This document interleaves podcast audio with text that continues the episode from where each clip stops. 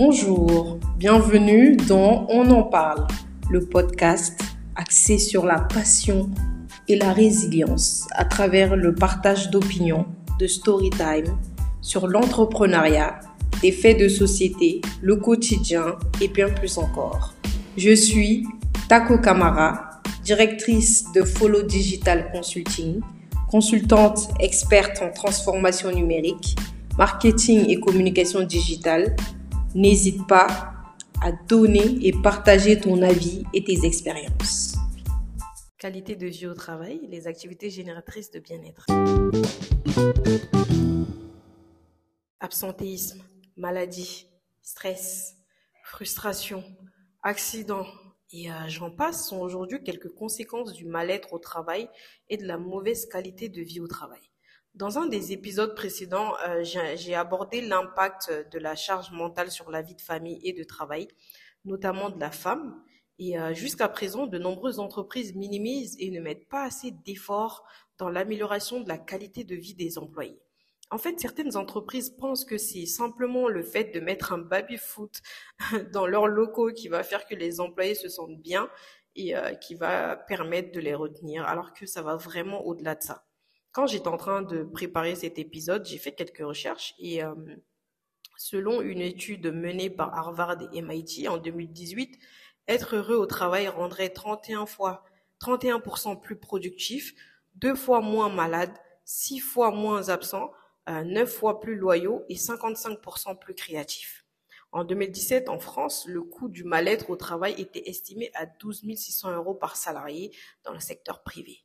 Vous imaginez? 12 600 euros par salarié et ça c'était en 2017. Donc imaginez le coût aujourd'hui avec le contexte mondial actuel euh, et toutes les crises auxquelles on fait face. Ce sujet est une réelle préoccupation et euh, pas qu'en France et la problématique est plus complexe qu'il ne paraît.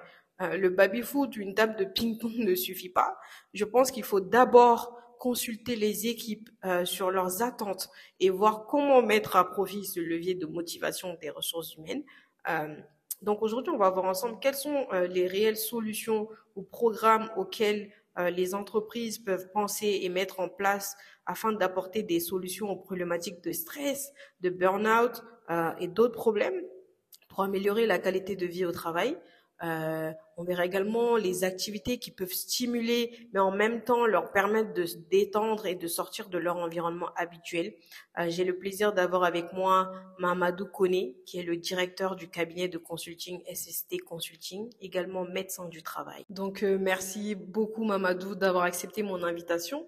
alors je sais que tu contribues beaucoup en accompagnant les entreprises dans l'amélioration de la qualité de vie au travail, euh, notamment à travers euh, la formation et la consultation en santé et sécurité au travail, en plus des séances de consulting que tu donnes. Donc, euh, qu'est-ce que justement le bien-être au travail Il passe par quoi Et quels sont les points sur lesquels on peut l'évaluer? Merci beaucoup, Madame Camara. Merci beaucoup pour cette interview. tout d'abord, pour vous dire que... C'est pas une interview, je t'interromps, c'est une discussion. Merci beaucoup pour cette discussion. En fait, c'est un sujet qui est très capital. Effectivement. Et pour les entrepreneurs et pour les travailleurs. L'entreprise, c'est pour faire des profits, produire des services, etc. Ce service se produit avec des hommes, des femmes. Et quand ces hommes et ces femmes ne sont pas à l'aise dans le travail, et cela peut impacter négativement sur la production. Et c'est ce qu'on assiste aujourd'hui dans nos différentes entreprises. Donc notre rôle surtout, c'est d'aider les employeurs à assurer le bien-être des travailleurs pour pouvoir assurer la performance de l'entreprise. Ok, donc quel est le bien-être au travail justement Comme j'ai dit, il passe par quoi? Et comment, euh, euh quels sont les points sur lesquels on peut l'évaluer, ce bien-être-là au travail? Merci beaucoup. En fait, euh, dans une entreprise, d'abord, il y a les conditions du travail. Donc quand on vient travailler, est-ce que l'environnement physique du travail est idéal par rapport à ça? Est-ce que l'environnement social, le climat social, l'ambiance qui règne dans l'entreprise, les relations entre les travailleurs, les relations des travailleurs avec leur hiérarchie, est-ce qu'il y a une bonne attente au sein du travail? Donc cela est très important. Également la conciliation entre vie professionnelle vie familiale. Donc ça, c'est très important. Le travail doit permettre de l'épanouissement du travailleur. Donc à chaque fois qu'il y a un problème à ce niveau, cela va entraîner le mal-être au travail et entraîner des problèmes au niveau de la performance de l'entreprise. Ok. Euh, je rappelle, comme j'ai dit, hein, que tu es médecin du travail. Euh, euh, donc la santé, en fait, et le bien-être sont... sont... Est-ce que c'est lié, en fait? Si c'est lié, en quoi c'est lié et que ce soit celle de l'entreprise et celle des employés Effectivement, la santé au travail, c'est une approche globale. Ce n'est pas seulement la santé physique des travailleurs, mais surtout la santé mentale, le bien-être mental des travailleurs. Vous allez voir qu'il y a certains travailleurs, ils sont physiques, ils sont présents physiquement dans l'entreprise, mais l'esprit est ailleurs. C'est vrai. ils ne sont pas tranquilles. Et cela peut impacter sur leur performance dans l'entreprise. Et cela peut être source également d'accidents du travail. Par exemple, imaginez un chauffeur qui n'est pas bien mental dans la tête, qui a toujours des soucis, qui a toujours des stress. Il peut faire un accident du travail. Et ça sera une perte aussi bien pour lui, pour sa famille, pour la communauté, pour la et pour le pays. Parce qu'il n'est pas concentré. C'est ça. Ses problèmes personnels impactent sur sa vie professionnelle. Et comme tu l'as dit tout à l'heure, par exemple, si tu as une charge de travail énorme, ta vie professionnelle peut impacter sur ta vie de, famille également. Donc, comment jauger les deux? Effectivement, c'est ça notre rôle. En tant que médecin du travail, euh, on doit voir maintenant les différents risques auxquels les travailleurs sont exposés, surtout les risques psychosociaux. Euh, dans les pays développés, ces risques sont vraiment fréquents. Mais de plus en plus, on constate que nos travailleurs également sont exposés à ces risques. Le chef de file de ces risques, c'est le stress. Donc nous constatons qu'il y a une demande psychologique énorme, mais par contre, la latitude décisionnelle ne suit pas, la marge de manœuvre ne suit pas. Ce qui fait que le travail se trouve dans un état très stressant. C'est ça. Et si rien n'est fait, il va tomber dans ce qu'on appelle le burn-out, l'épuisement. Et cela va conduire même, ça conduit même à des suicides dans les pays développés. Il y a vraiment pas... Pas que dans les pays développés, parce que justement, on minimise beaucoup euh, le mal-être en Afrique, c'est un tabou, on n'en parle pas. Euh, euh, l'anxiété, euh, euh, la dépression, c'est des, des, choses qu'on ne parle pas de ça. Dès que tu prononces ces termes-là, on dit oui, tu es tout bas ou tu es. Voilà. Alors qu'il y a beaucoup de personnes aujourd'hui qui se jettent dans des ponts, on le voit. Pourquoi ils se jettent Pourtant, ils ont ils, ils ont l'air, l'apparence est, est, bien, ils ont, ils ont des belles voitures, euh, bon, bon travail, bon salaire, etc. Mais au fond d'eux, ils sont pas bien. S'ils arrivent, si un être humain quand même prend la décision d'aller se jeter, c'est qu'il souffre depuis longtemps. Il y a des maladies silencieuses qui existent et qu'en Afrique, on fait pas, euh, euh, on ne prend pas ça en compte en fait. Effectivement, c'est ça le grand problème dans nos entreprises. Parce que le plus souvent, c'est le physique qu'on voit. Tu as mal quelque part, c'est tout. Mais le mal psychologique n'est pas perçu par les employés et aussi par les travailleurs, même les agents de santé, c'est un problème. Généralement, quand on est médecin du travail, par exemple, dans une entreprise, on voit qu'il y a un travailleur qui consulte fréquemment, il a mal euh, à la tête, il a des euh, douleurs au niveau de l'estomac, il a mal pour dormir, etc. C'est des signes qui doivent vraiment interpeller le médecin du travail pour essayer de voir est-ce que l'environnement du travail est vraiment propice pour l'épanouissement de ces travailleurs.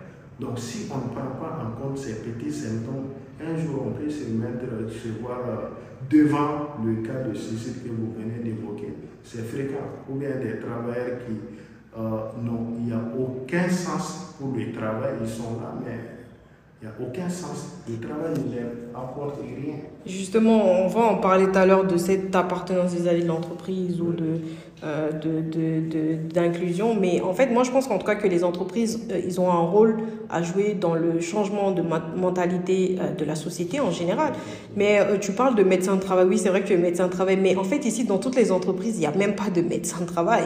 Donc, en fait, il faut qu'on le voit du côté de l'aspect de l'entreprise même, c'est-à-dire de la hiérarchie et de la DRH, les outils, les activités ou les solutions qu'ils doivent mettre en place pour pouvoir euh, euh, mettre en place, améliorer en tout cas le bien-être de, de, des employés dans l'entreprise. Comme on l'a dit, tu l'as déjà évoqué parce que ça contribue beaucoup, ce, ce, cette mauvaise qualité de vie au travail ça contribue beaucoup au stress, à l'anxiété et à toutes les problématiques psychologiques et physiques que les collaborateurs donc peuvent rencontrer. mais du coup, quels sont les avantages liés au bien-être des employés? Parce que justement, le but est que les entreprises puissent comprendre le, retour sur investissement ou même avoir une solide équipe qu'ils peuvent avoir grâce aux, actions qu'ils vont mettre en place pour que l'employé se sente bien. C'est ça. Comme vous avez évoqué, il y a eu des études par rapport à ça. Quel est l'apport du bien-être au travail sur euh, l'entreprise, sur même la vie du travailleur. Donc, il a été prouvé qu'un travailleur qui est euh, en bonne santé, qui est dans le bien-être au travail, c'est un travail qui est plus créatif. C'est un travail qui tombe moins malade. Parce que imaginez le stress entraîne des maladies cardiovasculaires, donc ça conduit à des absences répétées et cela peut impacter sur la performance même de l'entreprise. Donc celui qui se sent bien dans l'entreprise, il a le bien-être au travail, ce travail est plus productif et plus loyal. On voit de plus en plus des travailleurs des plus performants qui quittent l'entreprise et on ne cherche même pas à comprendre pourquoi. Pourquoi, c'est vrai.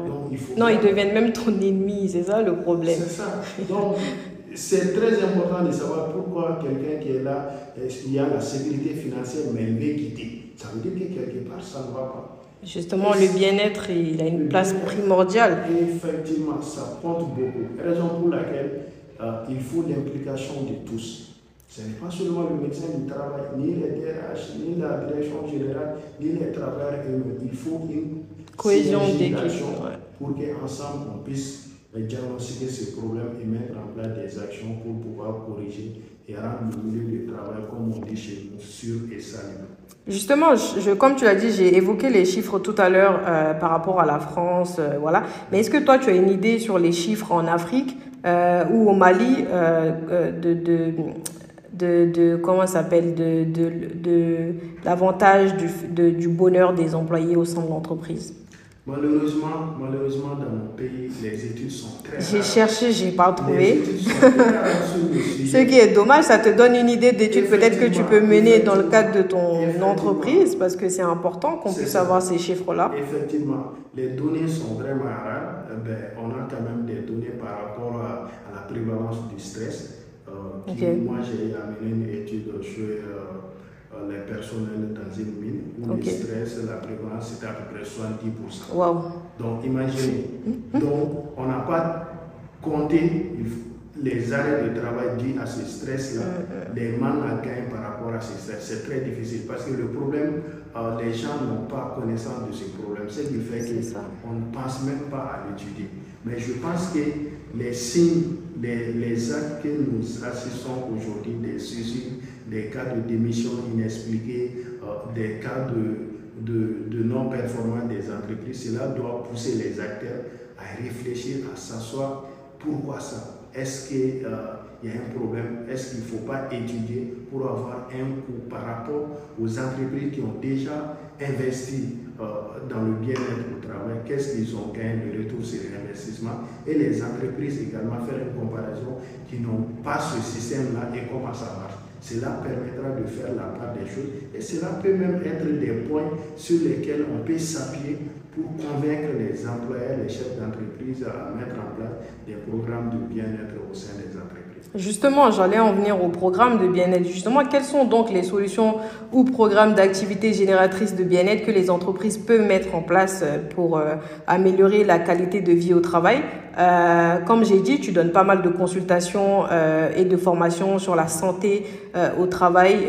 mais du coup, quelles sont ou comment euh, mettre en place des activités collectives, par exemple, qui permettent aux collaborateurs euh, de mieux découvrir, euh, de, de, de, de s'appréhender dans un contexte différent et détendu. Euh, parce qu'en tout cas, je pense que ces actions euh, favorisent les, les, interactions sociales et vraiment maintiennent cette cohésion de groupe, cet esprit de groupe qui est essentiel à la bonne marche de l'entreprise. Donc, tu peux peut-être me donner quelques solutions et idées par rapport à, à ça. Merci. Effectivement, euh, ce qu'il faut comprendre, toute action en milieu de travail, il faut l'engagement de l'employeur et il faut l'implication et la participation des travailleurs. Maintenant, l'engagement de l'employeur se traduit à travers l'adoption d'une politique. Donc, toutes les entreprises doivent adopter une politique euh, sur les risques psychosociaux, sur le bien-être au travail, sur la qualité de vie et des conditions de travail. Donc, dans cette politique, l'employeur doit s'engager à respecter toutes les mesures législatives et réglementaires en matière de santé et sécurité au travail et également toutes les actions visant à améliorer le bien-être au travail. Justement, c'est quoi les activités qu'on peut mettre en place pour ça? Comme j'ai donné l'exemple, les, les, activités de groupe, mais est-ce qu'on peut spécifier pour donner des idées en fait aux personnes? Merci. On a des activités récréatives, par exemple des sorties euh, en famille, des familles des travailleurs, euh, tout le monde, que ce soit du cadre jusqu'à l'employé, faire des sorties. Chaque, chaque euh, membre de l'entreprise vient avec sa famille, ensemble, ils font tous des activités, c'est ça? des activités ensemble. Ça permet la cohésion sociale et ça permet également d'enlever cette barrière qu'on a entre patron et employé. C'est quel type d'activité par exemple qu'ils font? Ben, Des sorties, par exemple, quand on est à Bamako, sortir, aller à Sibi, sortir, aller au parc, des trucs comme ça. Ça permet vraiment de Juste passer la journée ensemble, discuter, etc.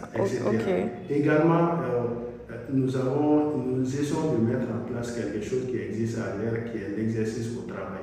Ok. Euh, en plus, parce que ça a des bénéfices sur les trous musculo-squelettiques, mais on a vu que ça permet également la cohésion sociale. Maintenant, le matin, quand on vient, on doit commencer à 8 heures. Le, chef d'entreprise, tous les travailleurs se retrouvent le matin, euh, faire des exercices, des échauffements, des étirements, échanger entre eux avant de prendre euh, leur poste de travail. Donc, ça permet la cohésion sociale, ça permet de se distraire et ça permet également d'enlever tout ce qui est stress, tout ce qui est des problèmes familiaux qu'on a euh, amenés à milieu tout ceci, c'est très important. Et essayer également de bien planifier le travail pour éviter que les travailleurs apportent le travail à la maison. Donc, essayer de concilier vie professionnelle et vie familiale. Donc, c'est des choses qui sont très importantes en milieu de travail. Ok. Moi, en tout cas, je pense que c'est une bonne idée, surtout à l'extérieur de l'entreprise et du contexte habituel, mais je pense aussi à des activités de formation, mais en même temps mélanger à d'autres activités, faire des week-ends où on a la formation, on a d'autres activités qui nous permettent de nous détendre, comme par exemple le yoga, euh, de la peinture, mais en même temps, on fait de la formation sur les, des, des compétences bien spécifiques qui nous seront utiles dans le cadre de notre travail et même en dehors. Mais mélanger ces deux-là et faire des week-ends, faire peut-être des choses qu'avec des femmes ou mélanger aussi avec tous les hommes. Enfin, c'est des choses qui peuvent être mises en place. Mais tu sais, aujourd'hui, justement, euh, beaucoup peuvent penser euh, que c'est un investissement non nécessaire, euh, notamment avec la crise actuelle qu'on a et que les budgets sont assez serrés. Donc, est-ce qu'il y a des réels avantages pour l'employeur et la DRH Comme j'ai dit, c'est avec vraiment leur point de vue qu'on essaie de voir, d'intégrer le bien-être dans la stratégie managériale. Euh, est-ce que tu penses que des activités peuvent être un moyen de rétention euh, efficace des employés? Effectivement, effectivement. Quand euh, les travailleurs sont vraiment dans le bien-être, les travailleurs sont à l'aise, le travail se fait facilement. Il y a la performance qui est là. Donc l'entreprise ne fait que gagner dans ça. Donc, ils ne doivent pas le voir comme une dépense, mais comme, une un, investissement rentable qu'ils vont avoir derrière. Il y a même une étude faite par l'Union européenne. Ok. Un euro investi dans la prise en charge des risques psychosociaux, il y a un retour de 13 euros sur l'investissement. Vous voyez que c'est énorme. C'est énorme.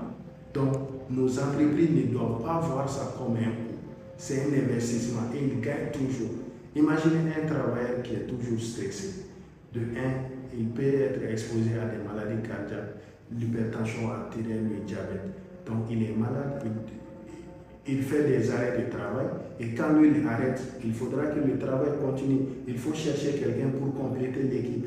Il faut sortir de l'argent pour le recruter. Justement, ça, comme je l'ai dit en 2017, ça a coûté 12 600 euros par, par salarié.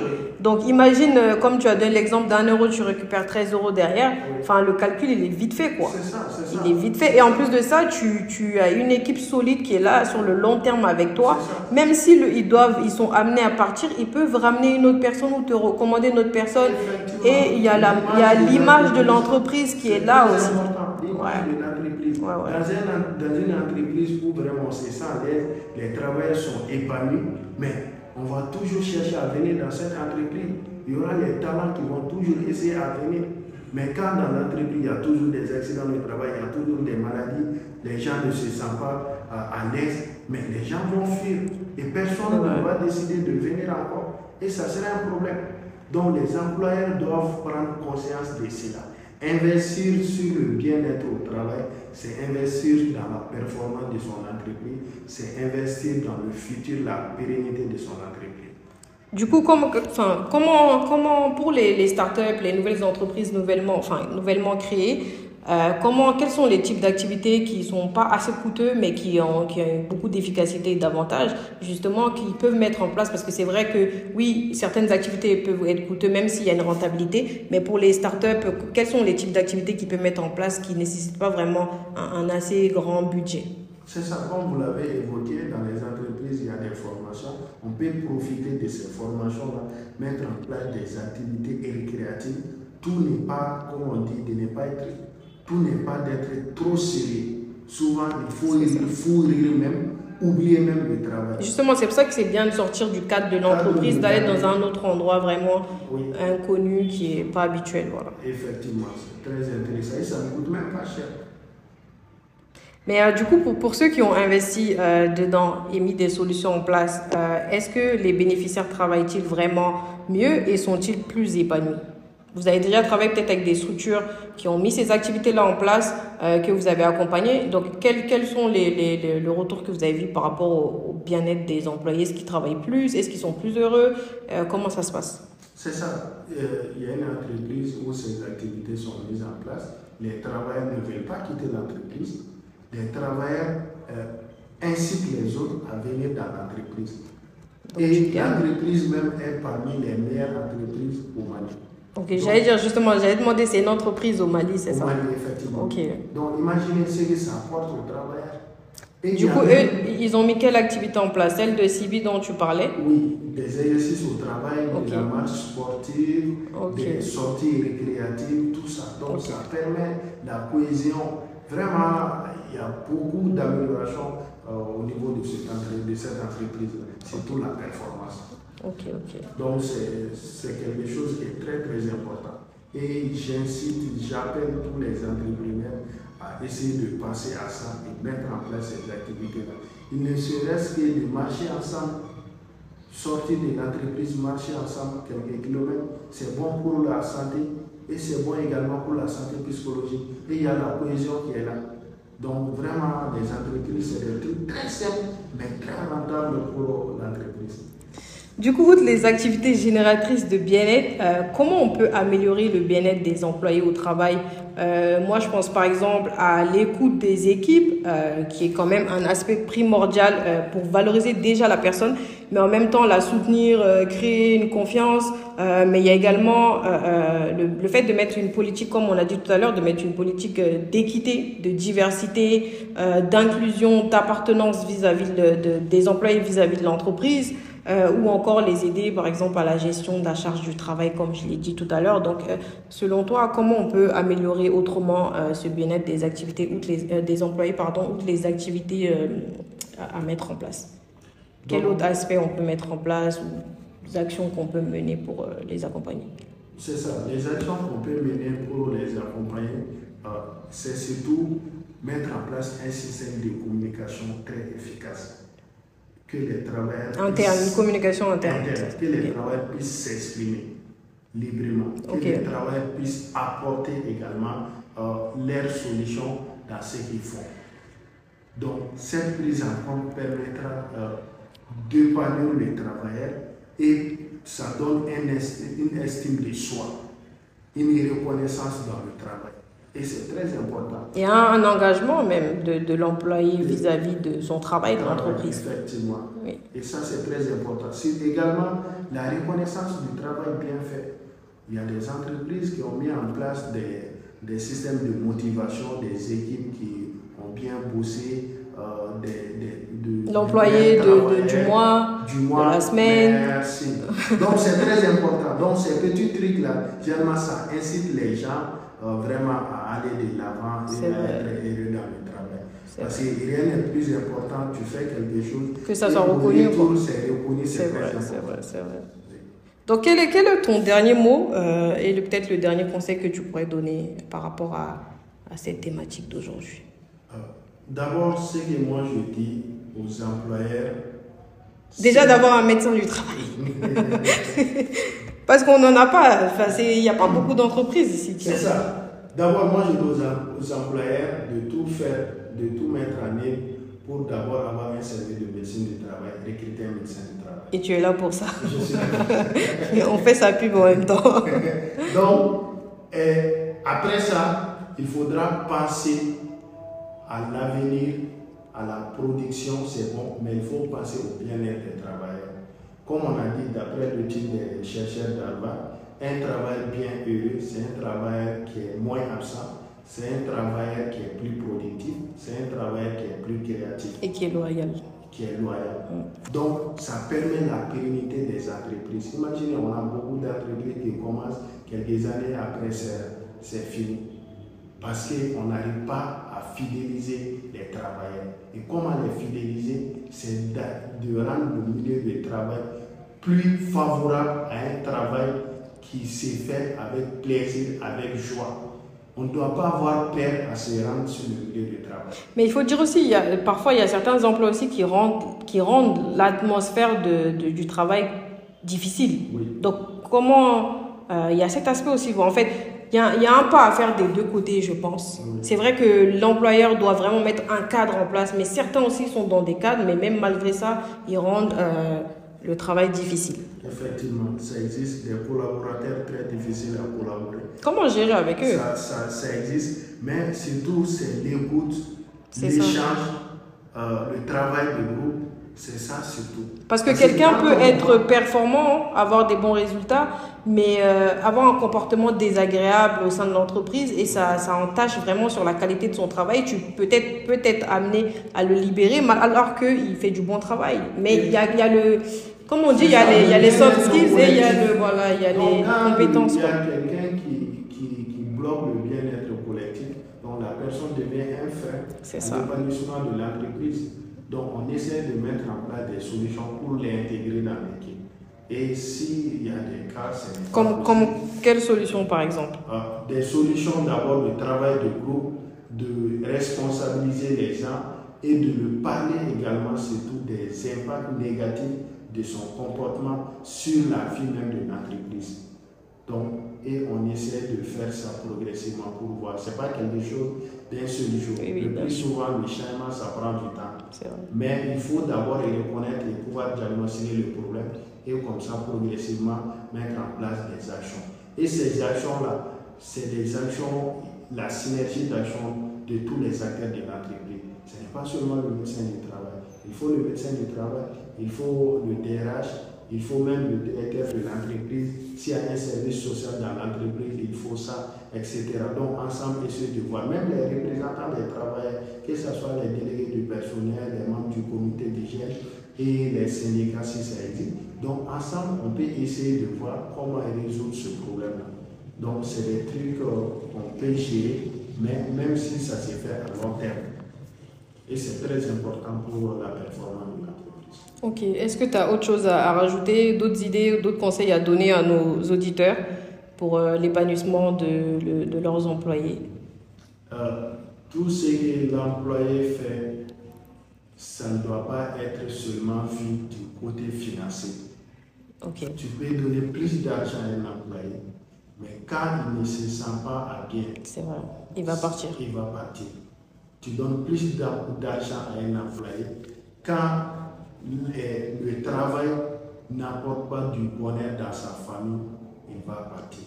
Tu donnes plus d'argent à un employé quand euh, il y a une concurrence entre la vie pour sa vie professionnelle et sa vie familiale, ça pose problème, il risque de partir. Donc nous appelons les employeurs à concilier des actions d'amélioration des conditions de travail et aussi la conciliation entre vie professionnelle et vie familiale. Tout ceci vont concourir à la performance de l'entreprise.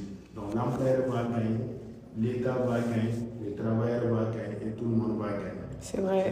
et, même la conciliation de la vie privée et de la vie familiale, elle est importante aujourd'hui, elle est facile à mettre en place aujourd'hui avec la technologie. juste l'entreprise doit être un peu plus modernisée et mettre en place des systèmes de télétravail. Beaucoup n'ont pas confiance aujourd'hui en mettant le télétravail en place parce qu'ils disent que les employés ne vont pas travailler forcément. Mais pour ça, il, faut, il faudrait déjà qu'ils soient responsabilisés déjà dans l'entreprise. Pour ça, tu as confiance en la personne, chacun est adulte et sait ce qu'il doit faire. Même s'il n'est pas devant son ordinateur de 9h à 17h ou de 8h, à 17h, tant que le travail il est fait, que le résultat il est là, je pense que c'est le plus important. Et ça va réduire les coûts en plus. Parce que euh, éviter, et même le, le, stress de l'employé, ça, ça son humeur, etc. Parce que tu peux faire deux heures dans des bouchons en aller-retour. Euh, enfin, c'est ça joue sur ton mental quand tu arrives et ça joue sur euh, ton travail. Donc il y a tous ces aspects-là, je pense, qui peuvent aujourd'hui nous faciliter euh, le bien-être et même réduire les coûts de l'entreprise et tout en, en, ayant une productivité qui est là. Donc euh, voilà. En tout cas, Mamadou, encore une fois, merci beaucoup euh, pour ton, tout ce partage. Je pense que euh, les auditeurs ont bien compris et ont pris note de, de, de l'importance de la qualité de vie au travail et des activités, quelques activités qu'on a citées. Génératrices de bien-être et, et ils ont différentes pistes maintenant qu'ils pourront explorer notamment avec toi. Pourquoi pas? Ça marche, on reste disponible par rapport à ça. Dans le cas de, de nous serons toujours disponibles pour accompagner les employeurs Super. pour assurer le bien-être de leurs employés. Super. Le bien-être des employés au sein de l'entreprise est un aspect hyper important, on vient de le voir et euh, qui doit être une priorité pour les managers et la DRH et euh, qui nécessite également un réel investissement, que ce soit financier ou en termes de temps. Donc j'espère que cet épisode vous a permis de prendre conscience de cela et d'avoir quelques idées d'activités que vous pourrez mettre en place. Euh, donc si vous souhaitez optimiser l'engagement et la fidélisation de vos collaborateurs, commencez dès aujourd'hui pour mettre en place des actions afin d'améliorer leur bien-être dans l'entreprise. Le débat est ouvert, n'hésitez pas à donner votre avis sur le sujet, on en parle en commentaire.